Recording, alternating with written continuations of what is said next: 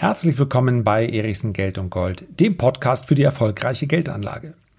Anhand vieler Zuschriften und Kommentare meine ich ein Bild malen zu können von der größten Angst hinsichtlich der Geldanlage für das Jahr 2021. Und genau über diese Angst und ob die Angst berechtigt ist, möchte ich heute sprechen. So, zuerst einmal dürfen wir feststellen, dass Angst ein schlechter Ratgeber ist. Nicht nur in der Geldanlage, sondern meistens auch in anderen Situationen des Lebens. Das heißt also, ich handele reflexartig und nicht immer durchdacht. Dennoch gehört natürlich Angst und Furcht dazu. Ja, damals, als wir vor den Säbelzahntigern weglaufen mussten, da war es durchaus sinnvoll, dieses Gefühl der Angst oder der Furcht zu haben. Heute sind es nicht mehr so viel Säbelzahntiger, aber auch heute spüren wir manchmal bewusst oder unbewusst, irgendwas stimmt hier nicht, ich muss sofort reagieren. Wenn wir über die Geldanlage sprechen und wie gesagt auch über ganz, ganz viele andere Bereiche des Lebens, dann können wir aber versuchen, diese Angst zu kontrollieren. Darum soll es heute natürlich nicht gehen. Ja, ich bin zwar Sohn eines Psychologen, aber ich bin selber kein Psychologe. Ich möchte nicht über die Angst an sich sprechen, ich möchte nur, dass man ein gewisses Bewusstsein dafür entwickelt. Ist das gerade rational, was ich hier denke? Sind die Handlungen, die ich aufgrund meiner Gedanken vornehme, sind die rational oder sind die vielleicht angsterfüllt? Sind das Reflexe? Es ist gar nicht so einfach zu definieren, aber man kann es versuchen. Und die Angst für das Jahr 2021, die ich gleich beschreibe, ist nicht wirklich rational, wie ich hoffentlich dann erläutern kann. Vorab möchte ich aber darauf hinweisen, dass wir hier ja auch gemeinsam eine Community sind. Ja, ich bin derjenige, der zweimal in der Woche die Inhalte liefert, aber anhand der Zuschriften, die ihr mir schickt, anhand der Kommentare, die ihr hinterlasst, merke ich natürlich auch, welche Themen euch beschäftigen und worüber ihr gerne sprechen möchtet. Das heißt, wir sind auf eine gewisse Art und Weise durchaus gemeinsam tätig, gemeinsam in einer Community. Zumindest empfinde ich das so und ich bin auch sehr dankbar dafür. Und selbst wenn ja, es kann immer mal richtig dicke kommen, dann ist man in einer Gemeinschaft gut aufgehoben. Und auch wenn nicht alle aus dem Norden kommen, habe ich den Eindruck, wenn ich mir die Kommentare durchlese, hier sind schon richtige, richtig viele Wikinger im Herzen. Und deswegen möchte ich meine ganzen Wikinger gerne auch noch mal sehen in diesem Jahr. Es würde mich also sehr freuen, wenn ihr zu meinem Live-Webinar dazukommen würdet. Am 18.12. Jetzt klicke ich mal kurz, um die richtige Adresse vorzulesen. www.onlineseminar.lars-erichsen.de ja, ist auch hier unten in der Beschreibung des Podcasts mit drin. Am 18.12. um 17 Uhr werde ich unter anderem sprechen, ganz konkret, über drei Aktien, die mir nicht gefallen. Die aus meiner Sicht nicht in ein Depot gehören. Das bleibt natürlich mein Standpunkt. Ich kann jetzt schon sagen, falls ich jemandem auf die Füße trete, die Wahrscheinlichkeit ist übrigens gar nicht so gering, dass mir das passiert. Nimm es dann einfach nur als Gedankenanstoß. Mehr nicht. Also drei Aktien, die ich nicht haben möchte. Dafür werde ich auf der anderen Seite über drei Aktien aus dem Goldsektor sprechen, die ich durchaus zu einem gewissen Zeitpunkt entweder schon hatte, habe oder haben möchte. Das sind vielleicht ganz gute, ja, ganz gute äh, Kontrapunkte so. Also die Guten ins Töpfchen, die Schlechten ins keine Ahnung. Ich weiß nur, dass es so anfing. Also, seid mit dabei. Das ist die letzte Live-Veranstaltung äh, dieses Jahres. Natürlich kostenlos. Habe ich, glaube ich, habe ich es überhaupt schon gesagt? Weiß ich nicht. Meldet euch einfach an und dann könnt ihr mir da im Anschluss dann natürlich auch gerne eure Fragen schicken. Wird eine richtig schöne Wikinger-Veranstaltung. Und jetzt sprechen wir über die größte Angst für das Jahr 2021. Nicht meine, sondern eine, die ich sehr wahrnehme. Und liebe Kollegen von mir haben natürlich auch nicht wenig Anteil daran, weil sie über ein Thema immer wieder sprechen, und zwar über Inflation habe ich auch selber schon drüber gesprochen, habe ich kürzlich in einem Video die These von einem englischen Notenbanker in den Raum gestellt, wie wäre es denn mal mit 10% Inflation?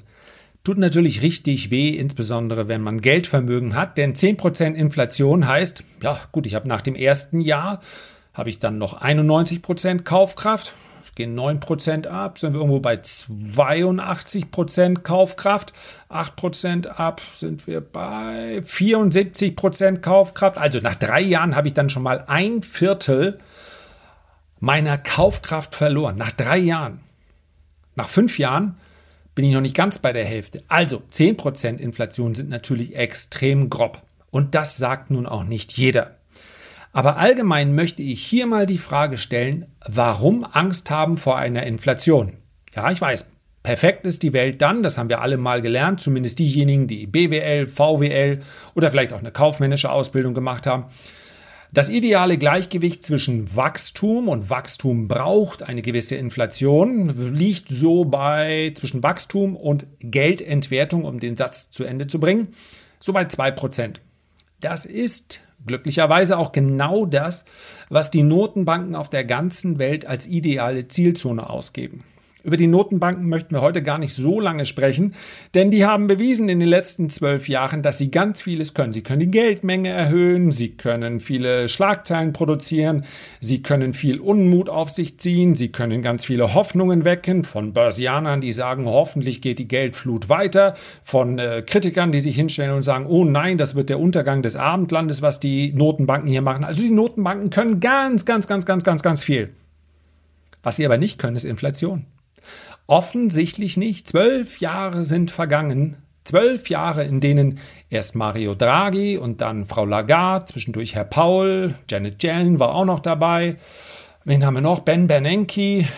Alle wollten sie Inflation und keiner hat sie bekommen. Es scheint also nicht so leicht zu sein mit der Inflation. Warum? Weil wir zwar gewisse Maßnahmen gesehen haben, die die Inflation anheizen sollen, aber was gefehlt hat, war echtes Wachstum. Und was es außerdem für Inflation braucht, ist, es braucht uns. Es braucht den Konsumenten, es braucht den Verbraucher, der Zuversicht zeigt. Denn wann werde ich ein Gut auf jeden Fall schon heute kaufen? wann werde, Entschuldigung, wann werde ich auf jeden Fall heute konsumieren?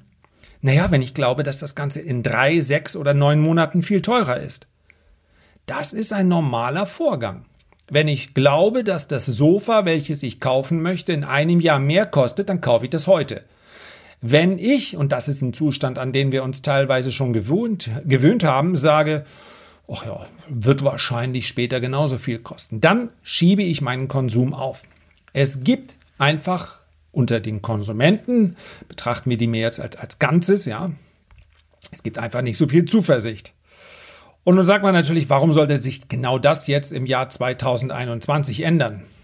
Tatsächlich halte ich es für möglich, dass wir 2021 eine inflationäre Welle sehen.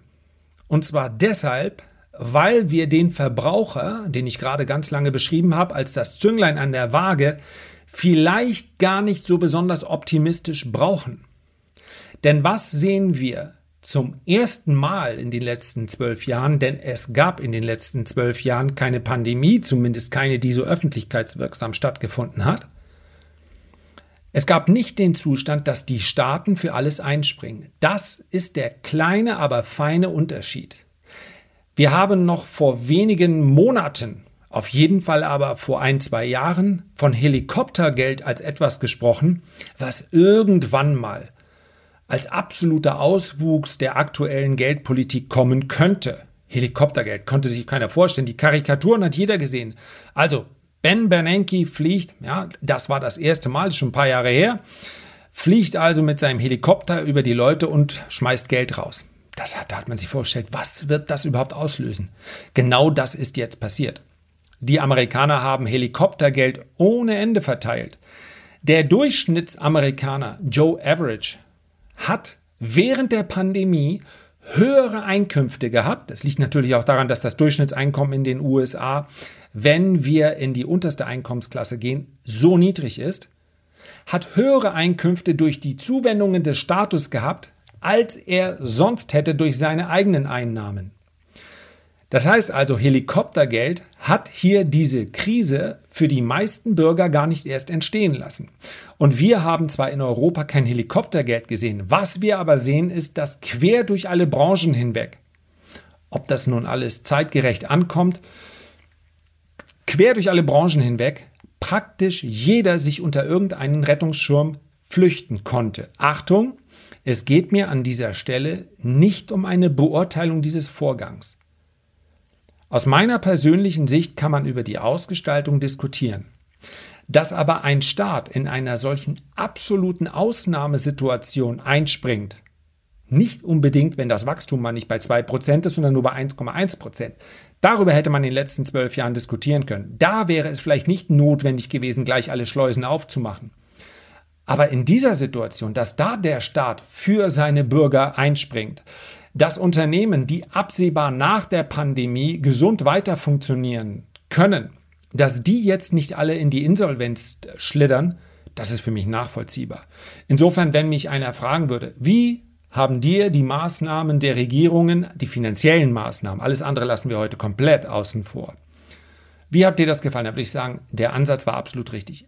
In Teilbereichen wäre es besser gewesen, aber jetzt nicht alle Konkurs gehen zu lassen und dann muss alles neu und teuer wieder aufgebaut werden.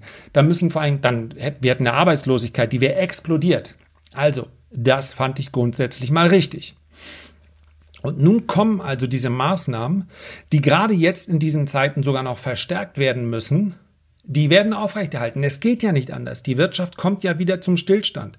Wir haben ja absehbar wieder den harten Lockdown. Und nun kommen also diese permanenten Zahlungen, die aufrechterhalten werden, und zwar bis zu dem Punkt, bis man sie eigentlich nicht mehr bräuchte. Und der ist wahnsinnig schwer abzutimen. Es wird Notenbanken und Regierungen brauchen in den nächsten Wochen und Monaten, bis wir wieder im Status sind, in dem wir vor der Pandemie waren. Ob das nun im Sommer oder im Herbst sein wird, das werden wir sehen. Dann kommen also die, kommt diese Geldschwemme, überschreiben wir es mal so, trifft dann also auf eine Wirtschaft, die mit einem Male, und das kann innerhalb von wenigen Tagen, das ist ja ganz ungewöhnlich, normalerweise haben wir ja, wenn wir über Weltwirtschaftskrisen sprechen, dann brauchen die Monate und so ganz zögerlich läuft alles wieder an. Hier geht es ja um Fallzahlen. Nochmal, mir geht es nicht um eine Corona-Debatte. Lass uns die Fallzahlendebatte hier rauslassen. Die Fallzahlen sind diejenigen, die das Geschehen absolut bestimmen. Da können wir jetzt sagen, gut oder nicht gut. Es ist so. Das ist, was der Markt draus macht. Und die Fallzahlen werden dann absehbar innerhalb von wenigen Tagen massiv sinken.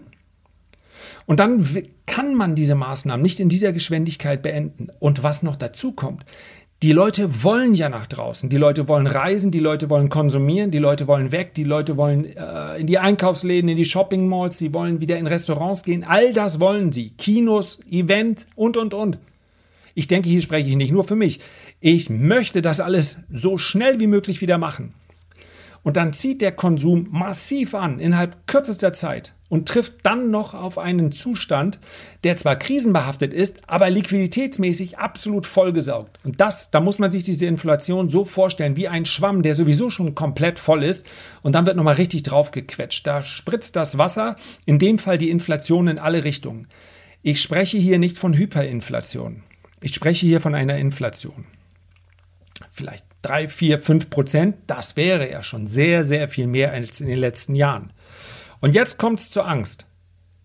Ist das überhaupt dieser Zustand, der von vielen erwartet wird, den auch ich für durchaus wahrscheinlich halte? Ist das überhaupt etwas, wovor ich Angst haben sollte? Nein.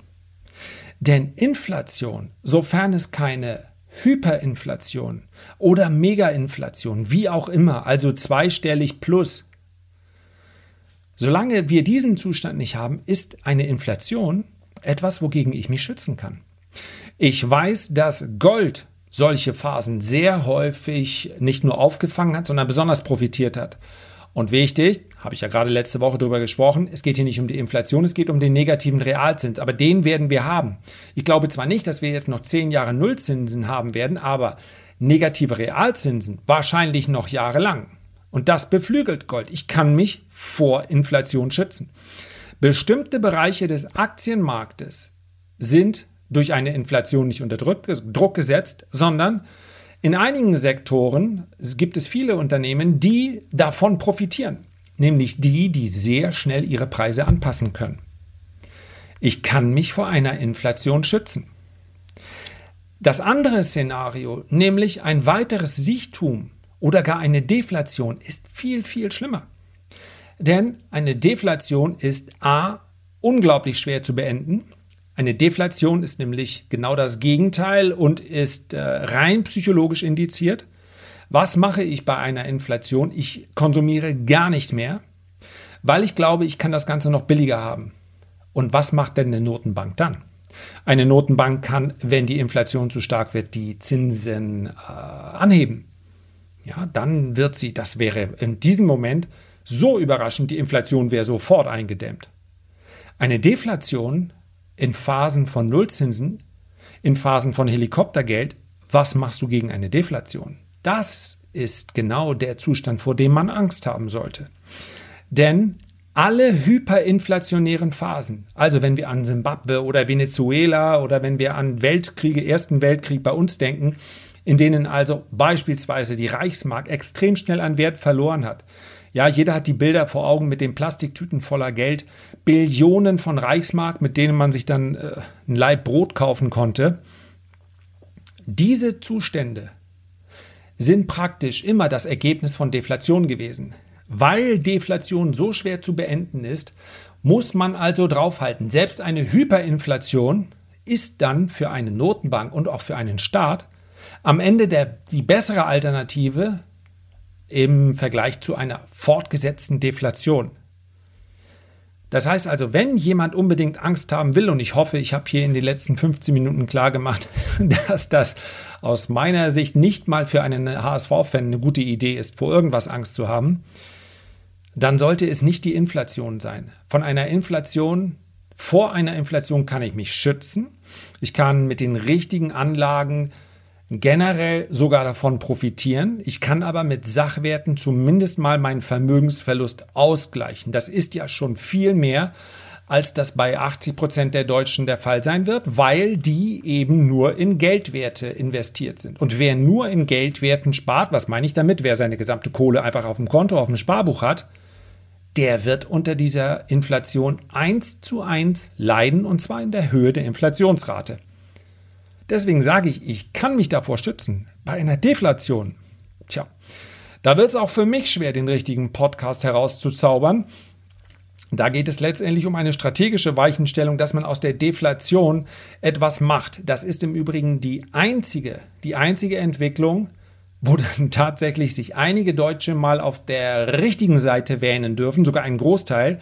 Denn genau in diesen kurzen Phasen der Deflation ist natürlich Cash, also Bargeld, tatsächlich die interessanteste Anlage. Nur vor einer Inflation, vor einer Deflation, Entschuldigung, ja, so viele deflationäre Szenarien haben wir jetzt auch nicht äh, vor Augen.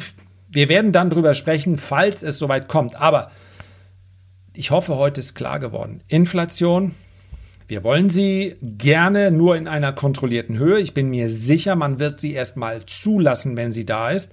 Denn das nur am Rande, Inflation ist das perfekte Umfeld für Staaten und für Notenbanken, ja, für Regierungen, für alle, um sich zu entschulden.